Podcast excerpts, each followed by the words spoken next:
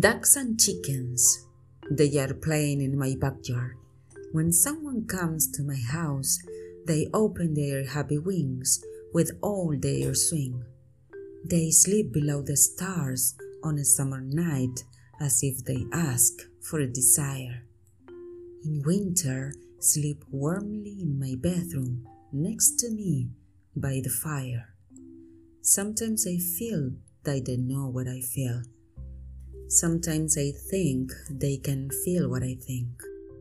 Nobody knows the reason why they follow me. Maybe the reason is too simple. Together we usually sit at the front door, or I also do it single. Looking, watching, seeing, just waiting for the sun to go down to play with me and my ducks and chickens.